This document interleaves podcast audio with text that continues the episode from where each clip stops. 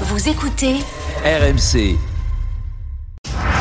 Euh, la main dans le dos de son adversaire, elle agrippe fortement la ceinture, elle vient faucher le hippon Roman Dico, championne d'Europe pour la quatrième fois en 30 secondes. Elle a réglé l'affaire Ashko.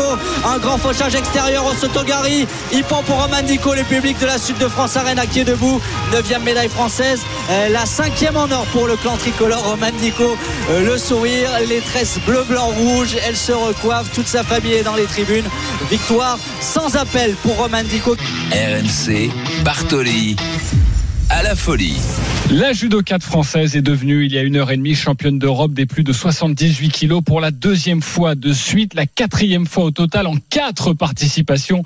Euh, c'est dire la, la, performance. En direct de Montpellier, elle est avec nous, Romane Dico. Bonsoir, Romane. Bonsoir. Euh, bonsoir Roman. Alors tout d'abord, bien évidemment, félicitations pour ce magnifique combat, cette magnifique performance. Quelle est ta première réaction après ce nouveau titre acquis? Honnêtement, je suis, très contente parce qu'à l'entraînement, j'avais travaillé beaucoup, beaucoup de choses. Euh, après les mondes de doigts, forcément, il y a beaucoup de choses qui ont été remises en question. Et euh, de me dire que j'enchaîne le Master et les championnats d'Europe, là, euh, pour une quatrième médaille d'or, ça, ça fait vraiment plaisir. Alors Roman, ça a été un combat expéditif en finale, un hippon magnifique après seulement 30 secondes. Est-ce que c'était une finale de rêve pour toi?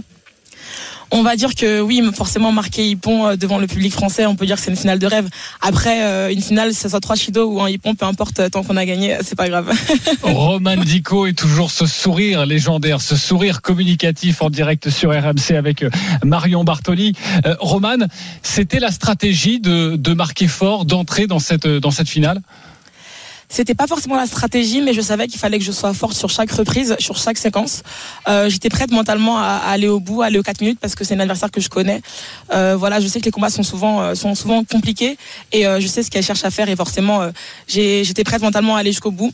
Et euh, finalement, ça a été plus rapide que prévu, tant mieux, euh, je veux dire. Et, et voilà, mais par contre, c'est sûr que j'étais prête mentalement à aller aux 4 minutes et au Golden Score s'il fallait y aller. Bon, Roman, on se connaît, hein, tu as déjà fait les grandes gueules du sport, tu es une amie d'RMC, mais quand même, je rappelle pour tous les auditeurs qui nous écoutent, ton palmarès à seulement 24 ans, Marion, palmarès monstrueux, hein, une médaille olympique, une médaille de bronze au JO, championne du monde, quatre fois championne d'Europe.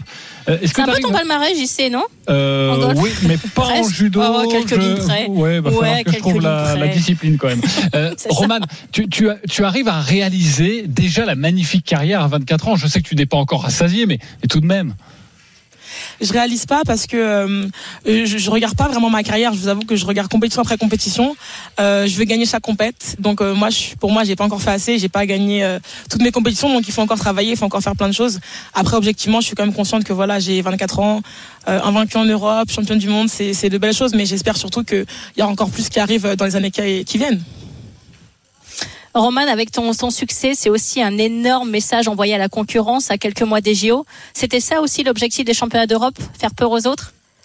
Pas faire peur. L'objectif c'est de gagner, euh, mais on va dire que je savais que les conséquences de gagner les Europes, ça allait mettre euh, un peu de pression, si je peux dire, à, à, à Juju.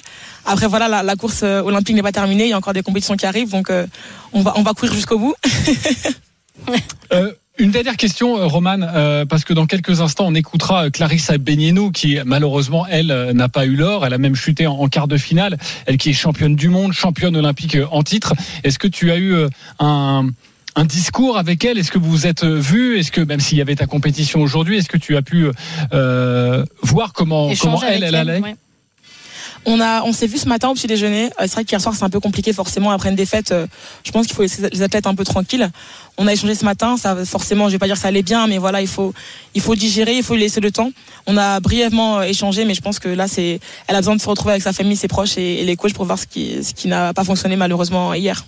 Merci infiniment, Roman Dico, d'avoir été avec nous en direct Et bravo encore. dans Bartoli Merci, félicitations à toi. Merci également à Morgan Maury, notre envoyé spécial, euh, qui a qui nous a mis en, en liaison. Et d'ailleurs, Morgan Maury qui a rencontré Clarisse Agbenienou, c'était ce matin, peut-être pas pendant le petit déjeuner avec Roman Dico, mais justement, vous entendrez Clarisse Agbenienou dans cette émission qui reviendra sur cet échec des, des championnats d'Europe.